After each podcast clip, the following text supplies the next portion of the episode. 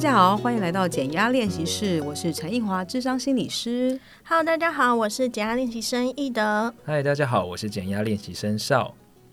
今天啊，我们想要来谈谈，在要过年了嘛，大家应该会很常会想到说啊，要回去跟大家很多长辈亲戚们一起吃饭，又是 social 的时刻到了。我不知道你们有没有这样觉得啦，但是我是觉得有点需要。需要经过心理师的教育，才可以知道要跟他们聊什么。对，需要做一些心理准备。对，因为想到呃，这样常常在过年前啊，我也会很常被问到说啊，待会要回，想到要回去面对长辈，然后跟我问一下，哎，有没有说话的艺术啊？嗯。还是说，如果我们直接就不理他，不不回应，还是就直接讲一些可能会让他们生气的话，这样是不是可以的？可以，可以直接不理他吗？嗯 嗯，我我是不敢了。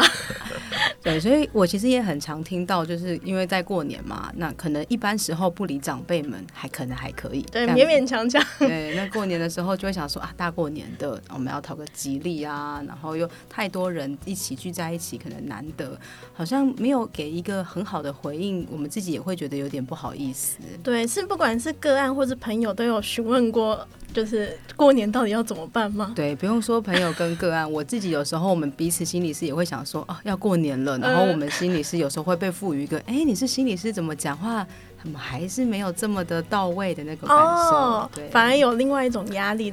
对，我们可能就在面对长辈们的时候，可能就要对我们来说，可能更比工作还要更辛苦，就是有一些既定的期待在你们身上。对啊，所以像呃，我有点好奇，你们两位，你们会比较讨厌被问到怎么样的问题啊？我们要一二三说出来吗？哎，我们说定不一样啊。我觉得有可能一样哦。哦，真的吗？好，看一二三，结婚哦，一样啊，你看，对对对，我就说我们俩应该一样。我我以为只有我会遇到这种困扰，没有，毕竟我跟你同岁数。哦，对对对，我们差不多就是在适婚年龄，确实，对，就是。其实我发现呢、大家讨厌长辈问的问题，都会随着。大家现在的阶段有一些不一样，没错。大学的时候就说，哎，什么时候毕业啊？以后要干嘛、啊？对，找工作什么的。然后毕业出去的时候，哎，找什么样的工作啊？薪水多少、啊？有没有年终啊？啊，对对对。然后为什么是找这个工作啊？去稳定一点啊？然后怎么不考个公务员呢、啊？哦，对，哦，真的是。我自己真的是很不喜欢这个问题，真的。我有时候就会在心里想说，那你怎么不去考？真的。但是这个就要忍下来了。哦、对。我以为可以这样讲。你是都这样讲吗？不会吧。我。有讲过，哦、我自首。然后可能到时候就像现在，可能到适婚年龄就会问结婚，嗯、那结完婚就会说，哎，什么时候生小孩？房子要买在哪里？Oh my god！我光现在听我就觉得烦躁了。真的，我们就先结束这个讨厌的问题。好，嗯，我们就会想知道说，哎，为什么长辈们总是爱？问一些让人很尴尬的问题。呃，我觉得一部分一定是因为出于关心嘛，嗯，只是他们可能找不到这个好的切入点，嗯、所以就只好从一些比较表面的东西开始问。因为可能平常也没有一起生活，他真的也不知道这些事，他不太了解你，嗯、对。我其实有想过这个问题，然后我有一个经验哦，就是我需要去跟长辈们聊天，因为那个时候可能就只剩下我跟我奶奶了。嗯，我就想说，哎，不能这么尴尬，然后我就开始发现，我也开始问一些平常大家觉得尴尬的问题，就哎。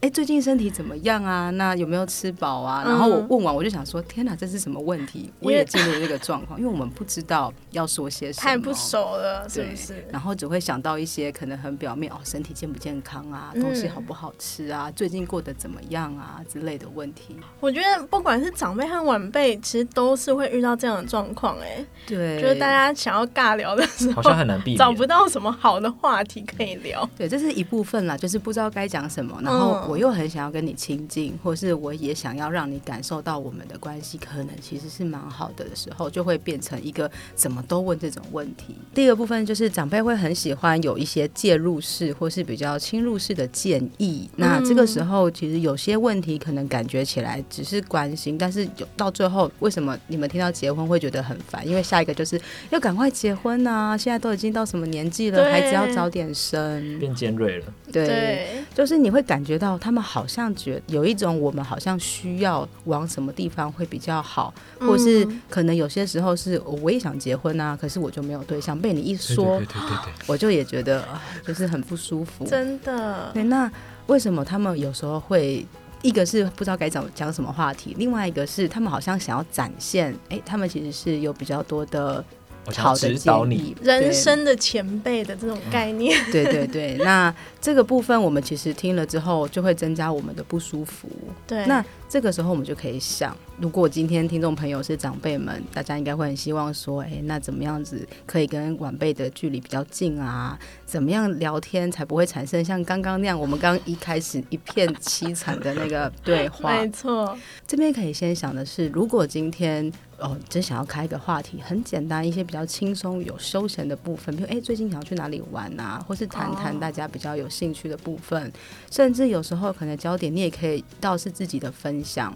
没有一定要回到好像晚辈的身上，那可能大家在这个谈话的过程中会相对来讲比较顺畅，不一定要探听隐私的部分，或者是一些你知道太过表面、一些有些功利化的部分可以省略，嗯，尽量以一些轻松啊、旅行啊、美食啊之类的下去着手，可能会比较好一点。我在网络上看到其他网友他们的意见，就说什么都不能聊的话，干脆就聊桌上的食物吧。啊、哦，对，然后什么都不能聊别人的话，那干脆先从自己分享开始吧。就其实跟刚才心理师讲的有点像，对啊、嗯，因为分享自己其实比较不会去让人家觉得不太舒服。当然，如果讲太多太久远，或是 你说我哈佛毕业的时候那个时候，想当初，对对对对，想当年我打打仗的时候怎样？对。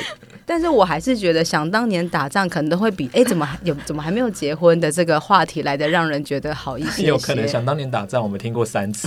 对，每年过年都讲一遍。对，对，对，所以这个其实是可以让听众朋友朋友参考的啦。如果你真的不知道该怎么去想要怎么去问，或是去怎么聊天，嗯，那当然，呃，回到这边我们就想到，哎，身为晚辈，我们可以怎么办？嗯，怎么去回应？啊、这个时候，我们一来我们可以知道的是。是长辈，其实有时候他只是真的不知道该跟你聊什么，然后才会出现一些比较让你觉得不是很舒服的回应。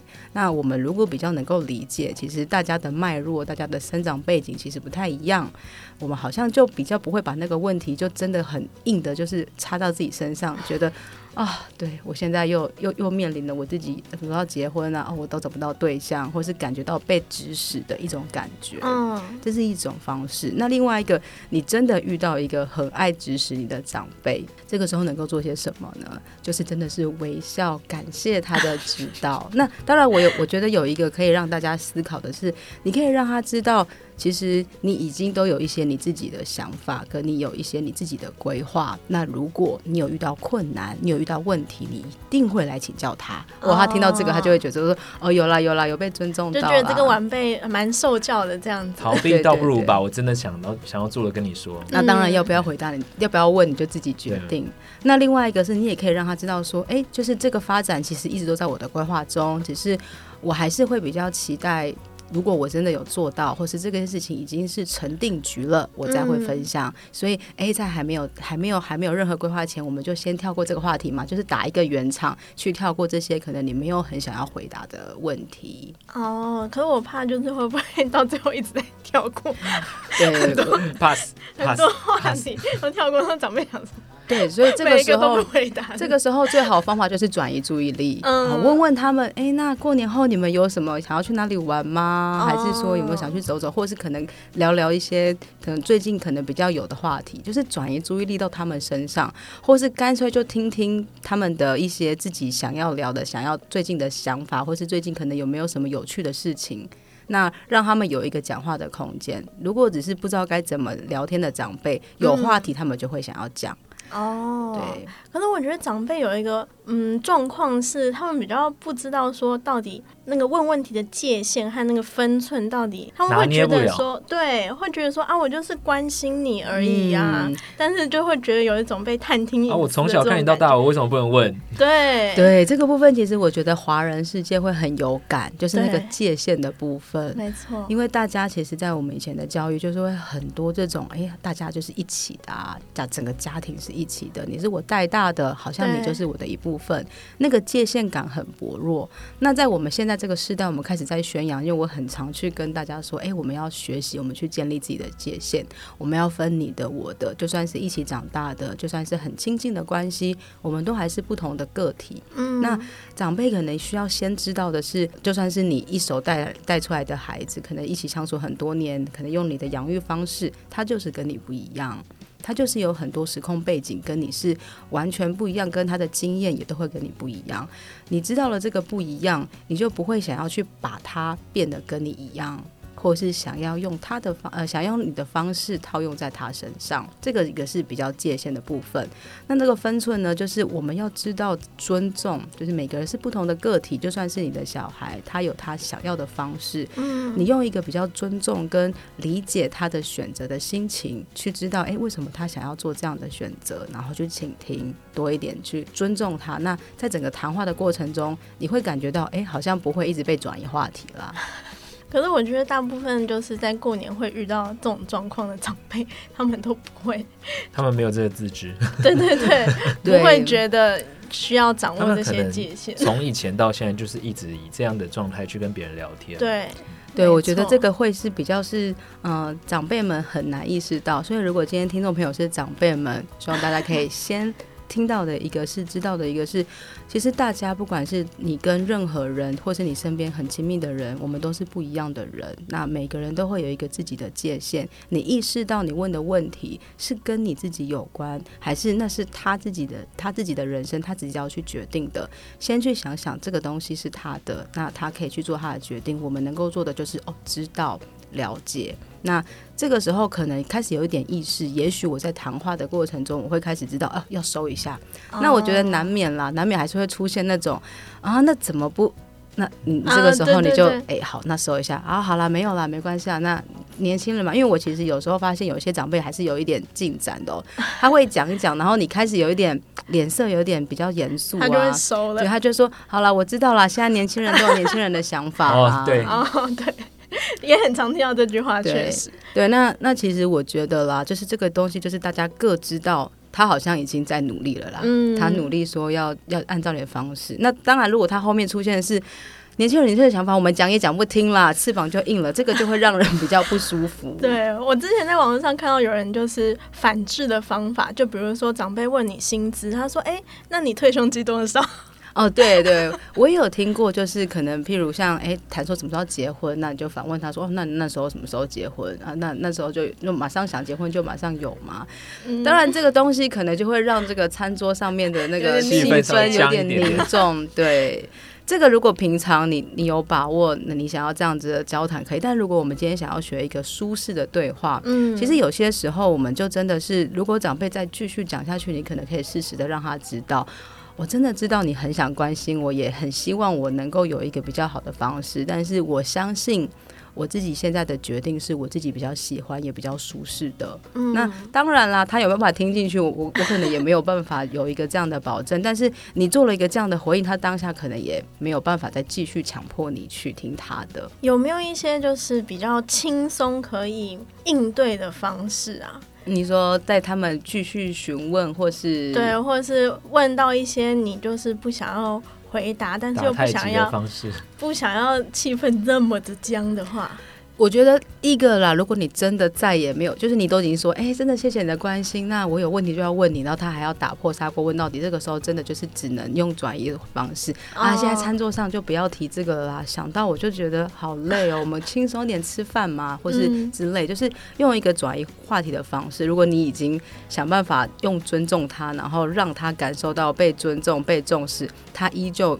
不饶你的话，那也许就是真的是转移注意力，不然就是可能你就去问他。把那个话语权放到他身上，我也还蛮好奇的耶。那最近你可能跟爸怎么样啊？Oh. 那上次好像你没有出去玩，那感觉还如何啊？这这类的东西可能会让他开始想要讲一些他自己的东西，因为有些时候那个话题或是那个我们像我们像这样子，我们我们就转一个方向，那个话题其实就会往另外一个方向去。Oh. 我们适时的知道掌握那个话题流，可能也会是一个方式。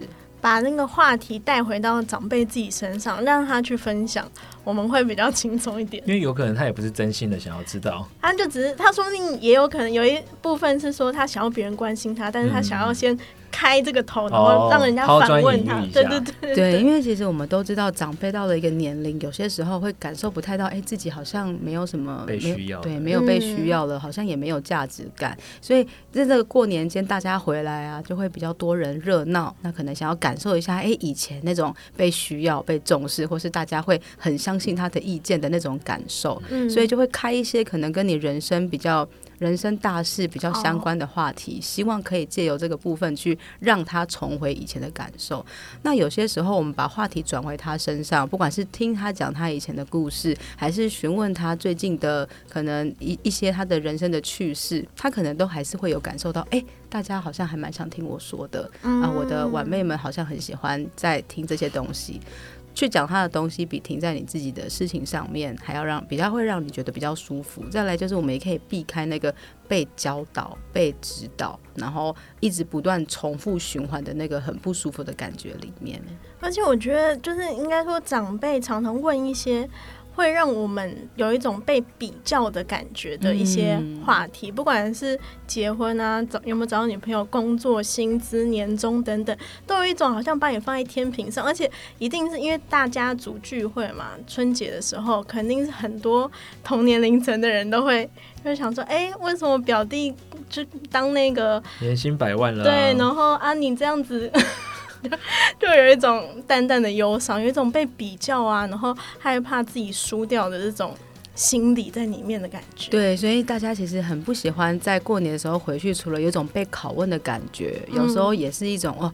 我好像在经历了这个过程里面，有一种哎，怎么怎么整个过程里面，然后都一直不断的在讲，哎，谁比较好啊？那你怎么还这样子啊？好像你做的还不够啊？那好像回去就要带一些我的自己的战利品哦，我最近做了什么？然后我的薪水多少的那种感觉。春节年终成绩单。对对对，就是哎，比压岁钱不够，还要比你自己的哎年年资啊，然后哎，最近是不是有有小孩啦？几个小孩啊？等等之类的，那个比较其实也是会让我们很不舒服。嗯，所以这也是就是长辈要注意的话题，不要开这种太多那种数字化的这种话题。所以各位听众朋友，先把这一集就很大声在家里面放出来，要要够大声才行。不如大家不要聊天，听这集吧。嗯，我觉得可能除了还可以，长辈们在讲话的时候尽量避免不要说，哎、欸，你怎么不怎么做？你应该要怎么做？哦、不要否定式的，对，不要否定式，也不要有一些他应该要，好像你的太过。太过强硬的指导，对，太过于摄入了。你可能可以说，哎、嗯欸，我我觉得怎么样？我我觉得好像我以前比较喜欢用这样的方式。那可是晚辈们要不要听？他们可以自己决定。可是有时候啊，你你这样讲，晚辈可能想说，哎、欸，那我来听听一下以前人的建议，以前人的经验。可是你硬要说你应该要怎么样的时候，哦、哇，真的完全不想理他，完全不想做啊。像那个公务员，为什么那么排斥？就是因为大家都一直说公务员很好稳定。我们现在采访一个公务员啊，来问他是不是真的那么好。因为我真的是之前有一个学员就跟我说，大家都说公务员好，但是他自己很想要离开，嗯、可是因为花了很多的时间考进去了，嗯、所以其实就更难放弃。因为每个工作一定都有它的难处，不是真的像长辈说的，谁哪个工作一定最好。对，没错，大家都是有好有坏，就看你怎么选择。对。有时候太绝对的话语，或是太绝对的建议，有时候反而会让人很排斥，也相对来讲更不想接近。嗯，这个长辈们也可以稍微注意一下。最后有没有什么小 pable，或是就是？统整一下，就是春节聊天到底有哪些守则、哪些原则，长辈们要注意，就是不要踩这些地雷。然后呢，或者说晚辈有没有一些建议，说要用什么样心态面对会比较好一点？不要这么排斥跟长辈聊天，嗯、让整个气氛可以活络一点。我觉得大家其实应该都会有点心理准备，回去呢，免不了就是会被问，然后会会在那个餐桌上把访纲列好，饭可能会有点吃不下。但我觉得会有一个啦，就是我们也不用。太需要跟长辈较真，因为他们真的是有一些年纪了。嗯，就他说什么你就哦好，他在关心，他想要表达 他对我的重视，他想要让他感觉到他的呃他是比较厉害的，他是很多经验的，有这些想法。其实他讲的那些话，你会比较没有进进去里面。嗯，对，不要走心。对，不要走心是一个，然后理解他可能真的也孤单，真的蛮久的，然后也感受不到太多的价值跟需要感，让他会需要有。一个这样的对话，我觉得先理解啦，理解他为什么会有这样的状况，然后也让自己可以不要真的很进入在这个对话中去跟他有这样子的争执，嗯、那这个对话里面会变得比较轻。就是大家点到为止。你可以选择你想要转移的话题，你也可以随时的决定把话题丢到他身上，或者是就是很简单的，哇，真的很感谢你，谢谢关心。那如果我有什么，我一定会让你知道。这种很简单的，就是一个小小的句点，可能会是一个晚辈可以隐隐的。那长辈呢？就像刚刚你们说的，其实长辈他们有点会比较难知道他到底什么东西是呃超过界限、没有分寸的。所以我觉得，可能总体来讲，一个心态，你可能还是会想问，还是会想要知道，但是用一个尊重。我们知道，我们跟现在晚辈的时代背景、想法都很不一样。那我们讲我们的，可是。不要用一种指导的方式、评价的方式，嗯、用一个开放跟知道，哎，我想知道现在我的孩子，或是可能我的孙子，或是其他的晚辈们现在的生活状况是什么，他们有什么规划？那我知道之后，其实也许我可能会觉得比较安心，我也达到了一个我有关心的目的。我觉得主要是那个态度没有让对方觉得强硬，或是涉入，或是被指导，或是甚至被评价。其实我觉得话题可能都还，大家都还可以接受。哦，所以其实我觉得大家多少也是有一点心理准备了，所以就是大家就是晚辈可能尽量的就是呃不要太走心，然后呢尽量就是好好的应对长辈，也不要就是有一些太过 直接或激烈的言语啦，然后长辈也要注意说，就是不要太呃侵入摄入别人的隐私范围，然后稍微的。将心比心一下，掌握那个界限感，我觉得会比较好。那过几天就是春节了，希望听完这节可以帮助到大家。那这周减压练习室就到这边，我们下次再见，拜拜，拜拜，拜拜。